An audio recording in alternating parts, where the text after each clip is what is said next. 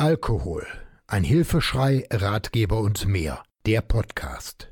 Unterstützung von Angehörigen und Vermeidung von Rückfällen. Aufgenommen und bearbeitet mit freundlicher Unterstützung der Diplomjournalistin Martina Bernhard im Studio der Medienwerkstatt des Katholischen Bildungsforums Rheinerft in Bergheim.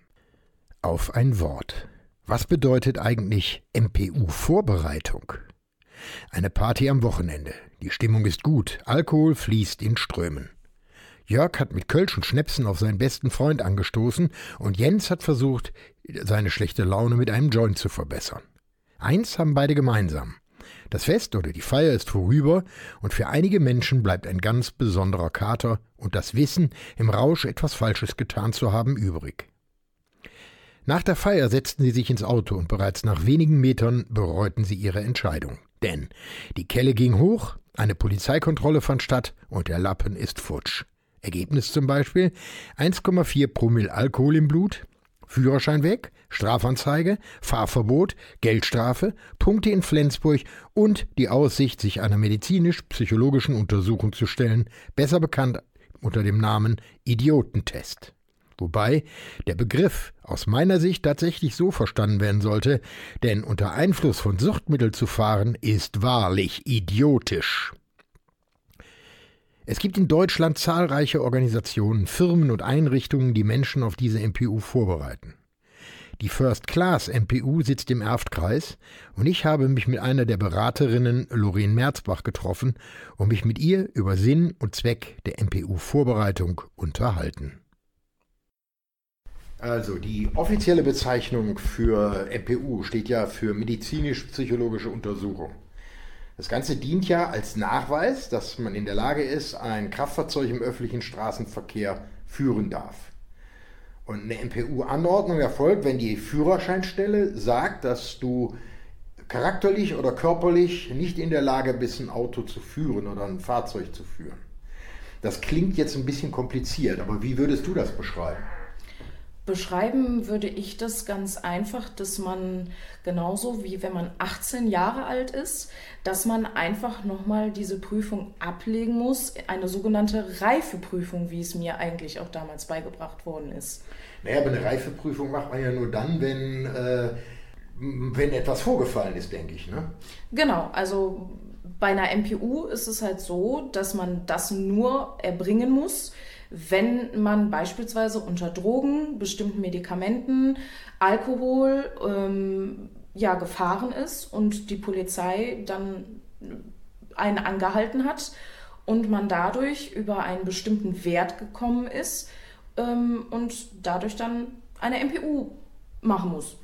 Also zum Thema MPU aufgrund von Drogen, Alkohol oder ähnlichen Dingen würde ich gleich nochmal näher eingehen. Mich interessiert, es gibt ja aber sicherlich noch andere Gründe. Also ich persönlich habe mal einen Führerschein verloren, weil ich als eifriger Punktesammler, wie bei Rewe, äh, damals Punkte gesammelt hat für zu schnelles Fahren. Und auch da habe ich einen Führerschein verloren und musste eine MPU machen. Das ist korrekt. Das ist halt dann auch nicht ein Richtwert, sondern die Anzahl der Punkte, die man in Flensburg hat. Und ähm, dabei gilt es aber auch zu wissen, dass man beispielsweise bei Fahrschulen auch ein Punkteabbauseminar machen kann, was dann dazu gezählt wird, aber man darf in einer bestimmten Zeit das dann nicht wieder überschreiten. Also da muss man sich nachrichten. Aber diese, diese Fahrschulabbauseminare, äh, gelten die unbegrenzt? Kann man dann sagen, so, ich habe jetzt fünf Punkte, jetzt baue ich mal einen ab und dann baue ich noch einen ab und dann baue ich noch einen ab? Oder ist das auch irgendwie eingegrenzt? Ähm, das bekommt man vorgelegt, auch wieder von, von der Straßenverkehrsbehörde, wenn es zu hohe Punkte geben sollte, dass die wirklich schauen, okay, man kann ein, ein Punkteabbauseminar machen. Und wenn das dann ausreichend ist, dann muss man keine MPU machen. Ansonsten wird leider eine MPU anberaumt. Also die First Class MPU, die du jetzt hier vertrittst, die ähm, beinhaltet also alle diese Vorbereitungen auf die letztendliche äh, MPU-Prüfung, die dann kommt. Was sind das für Menschen, die zu euch kommen? ich, also man kann nicht sagen, was für Menschen. Es ist wirklich aus, aus jeder Klasse wirklich, kann man sagen, Menschen. Also es kann ein Anwalt sein, es kann ein Arzt sein, es kann Lastkraftwagenfahrer sein, die ja auch sehr, sehr, sehr schwer betroffen sind, was das angeht natürlich, wo aber auch wieder eine Sonderregelung gilt. Das ist der Paragraph 70, die durch eine Sondereignung nach der MPU zum Beispiel wirklich noch diese, diese Zusatzprüfung ablegen müssen ähm, wo dann nochmal geprüft wird, ob diese Eignung wirklich gilt. Also nicht nur der MPU-Gutachter ist dann dafür zuständig. Und man kann, also es ist querbeet komplett durch, es kann jedem passieren. Ähm, aber wenn ich das richtig verstehe, bereitet ihr auf eine medizinisch-psychologische Untersuchung vor. Ihr macht die nicht, sondern ihr bereitet darauf vor. Genau. Ähm, man kann natürlich auch eine MPU ohne diese Vorbereitung natürlich starten. Das kann man versuchen. Aber es ist halt schon sehr speziell, auf was ein MPU-Gutachter natürlich auch achtet. Und äh, es sind halt wirklich Psychologen und die begutachten halt wirklich in dem Sinne das Innere und Äußere eines Menschen. Mhm. Und wie bereitet man sich auf sowas vor? Das ist, ja, wie bereitet man sich auf sowas vor? Also generell ist es wirklich ein erstes Kennenlernen, was wir untereinander haben. Ich bekomme natürlich als erstes immer nur die Akte. Ich sehe nicht die Person. Ich kenne nicht die Person. Das heißt, ich muss wirklich komplett neutral arbeiten. Ähm, es kann sein, dass jemand ein Alkoholdelikt drin hat, dazu noch Punkte und des Weiteren eventuell sogar eine Gewalttat. Anhand dessen darf ich diesen Menschen nicht beurteilen. Ich muss wirklich neutral daran gehen, das natürlich mir als Delikt festhalten, aber neutral in dem Kennenlernen einfach rangehen. Das ist ganz wichtig. Und nach diesem Kennenlernen muss man einfach auf das Delikt eingehen. Es gibt halt verschiedene Punkte. Es kann familiäre Punkte geben. Es kann ähm, Freundschaftspunkte geben, es kann äh, schulische Probleme geben, wodurch sich viele in Alkohol, Drogen oder irgendwelche oder Probleme auf der Arbeit und sich dadurch halt flüchten. Und das muss ich halt auch rausfiltern. Was ist diese Person? Bleiben wir jetzt mal beim Thema Suchtverhalten oder bei dem Thema zum Beispiel Fahren unter Alkohol oder unter Drogen. Ich meine, äh, ihr geht ja nicht her und versucht die Leute davon abzubringen und zu heilen oder sonst was, sondern eure Aufgabe ist es, wenn ich das richtig verstanden habe, äh, ist ja eure Aufgabe im Grunde genommen, den Menschen so weit zu bringen, dass er einsichtig wird oder darüber nachdenkt, dass er sein Leben verändern muss, um die Fahrerlaubnis wiederzubekommen. Genau, also das heißt, wir sind natürlich keine Psychologen in dem Sinne. Wir können nur insoweit auf das Verständnis dieser Menschen arbeiten, dass sie halt wirklich verstehen, was sie für einen Fehler begangen haben. Aber dabei müssen wir ihnen natürlich auch psychologisch einen Teil aufweisen, was für Gefahren das Ganze birgt. Jetzt muss ich mal ketzerisch äh, fragen. Wenn ich äh, mir vorstelle, hier sitzt jemand, der mit euch redet, der hat ja nur eins im Kopf. Der will seinen Lappen wieder haben. Das ist das Wichtigste. Den interessiert eigentlich und der erzählt euch alles, wie jeder Suchtkranke auch, seiner Familie alles nur erzählt, äh, um wieder zu, nach Hause zu kommen oder, oder, oder wieder als der genommen zu werden, der er vorher war. Was unterscheidet solch einen Menschen von einem normalen Straftäter, sag ich mal? Das ist schwer zu sagen. Natürlich ist es irgendwo auch eine Straftat, aber ich glaube, dass einfach durch die Medien das Gesamte viel zu öffentlich gemacht wird und die Konsequenzen dahinter viel zu wenig öffentlich gemacht werden. Und daher das Denken der Menschen, was hinter dieser Straftat speziell steckt. Also man merkt schon in den Gesprächen, in den Sequenzen, die wir führen, wie derjenige wirklich auf das Ganze eingeht. Also ob er wirklich einsichtig wird oder ob er wirklich nur, ja, ich höre mir das Ganze jetzt mal an, ich muss das ja machen und äh, dann kriege ich schon irgendwie meinen Lappen wieder. Und wenn man das schon merkt, dann muss man halt wirklich tiefgreifender auf diese Person eingehen. Das ist wirklich so. Ähm, also viel näher auch auf die persönlichen Dinge eingehen, um da irgendwo den Punkt zu finden, dass er einsichtig wird. Ähm, wenn, wir, wenn wir jetzt nochmal bei dem, bei dem Suchtproblem bleiben, welche Voraussetzungen müssen eigentlich erfüllt sein, um so eine MPU letztlich dann auch zu bestehen? Die Voraussetzung an sich ist eigentlich, dass man äh, einen sogenannten Abstinenznachweis liefert. Wie sieht der aus?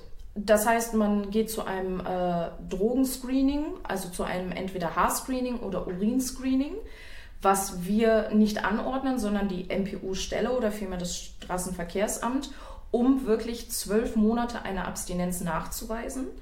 Ähm, beispielsweise, wenn wir jetzt sechs Zentimeter lange Haare nehmen, kann ich ähm, sechs Monate Drogen nachweisen und drei Monate Alkohol. Das heißt, es bringt nichts, immer nur zu den Testen zum Beispiel abstinent zu sein. Ähm, ich kann es komplett nachweisen. Das ist das Allerwichtigste auf jeden Fall. Das heißt, die, die sagen wir Straftäter, müssen schon definitiv abstinent bleiben um das Ganze zu schaffen. Welche weiteren Voraussetzungen gibt es noch? Also müssen da noch ärztliche Tests oder äh, physische Tests, Reaktionstests oder sowas erfolgen? Das erfolgt alles beim Gutachter selber. Da haben wir in dem Sinne nichts zu tun. Ja gut, kann man auch schlecht darauf vorbereiten. Nur zu genau. sagen, ich muss jetzt schnell reagieren oder langsam reagieren. Ähm, sechs oder zwölf Monaten Abstinenz, hattest du eben gesagt. Äh, und das kann man also auch tatsächlich so nachweisen. Wird denn in der Zeit, in der die Leute abstinent leben, äh, werden die dann auch noch medizinisch betreut oder sollen die sich medizinisch betreuen lassen? Das kommt halt wirklich immer auf die Person an. Man kann natürlich anhand dieses Screenings ähm, beispielsweise entdecken, ist es jetzt zum Beispiel ein Teilzeittrinker, ein ähm, wirklich suchtkranker Trinker, der wirklich mit bestimmten Promillewerten immer noch ein klares Denken, klares Verhalten, zum Beispiel auch nicht nuschelt oder beispielsweise auch bei Drogensüchtigen, ob es äh, jemand ist, der zwei bis drei Joints am Tag raucht oder wirklich nur gelegentlich raucht. Und anhand dessen ähm, kann man das einfach ausmachen. Macht ihr da Unterschiede bei der Bearbeitung mit den Leuten? Unterschiede nicht wirklich. Also wir kriegen es ja natürlich durch den Abstinenznachweis nachgewiesen. Das ist ganz klar, aber man merkt halt schon den Unterschied zwischen Gelegenheitsrauchern zum Beispiel oder einem Suchtkranken, der halt zwei, drei Joints am Tag oder halt auch wirklich äh, zwei, drei Flaschen Bier am Tag trinkt. Schickt ihr die Leute auch zu einer Selbsthilfegruppe? Ja, wir haben eine Gesprächsrunde ähm, die wir führen. Äh, eine sogenannte Suchtpräventionsmaßnahme kann man es ja wirklich nennen, weil wir es einfach für wichtig halten, sowas zumindest einmal angeschnitten zu haben, weil viele entweder Angst davor haben oder sich generell auch wirklich schämen, solche Gesprächsrunden oder solche Hilfen in Anspruch zu nehmen. Wenn der, äh, wenn der Betroffene bei euch in der, in der Vorbereitung zur MPU war, was bekommt er letztendlich an Unterstützung von euch? Ich sage jetzt mal in schriftlicher Form oder sonst irgendetwas. Was bekommt er mit, um das bei der MPU vorzustellen oder wie läuft das dann weiter? Genau, also ähm, er bekommt von uns nach den Sequenzen ähm, bescheinigt, dass er bei uns diese Vorbereitung gemacht hat. Es wird genau gesagt, wie viele Sequenzen, von wann bis wann, also wie lange er wirklich bei uns in der Vorbereitung war. Ähm, da werden auch Zusatztermine zum Beispiel, wenn es einem wirklich gerade sehr, sehr schlecht geht, er rückfällig geworden ist, ähm, können diese Personen uns natürlich auch ansprechen, wodurch wir Zusatzsequenzen einführen. Das wird alles mit festgehalten. Es wird keine Beurteilung geschrieben. Das ist ganz wichtig, weil ich kann nicht beurteilen, wie der Gutachter die Person in dem Moment einschätzt, weil man kann gute und schlechte Tage haben. Das ist ganz wichtig. Und zusätzlich gibt es noch die äh, Bescheinigung der Suchtpräventionsmaßnahme, sprich von der Gesprächsrunde. Ähm, wie lange dauert so etwas in der Regel? Also A, die, die Einzelstunde oder die Einzelsequenzen und letztlich die ganze Vorbereitung?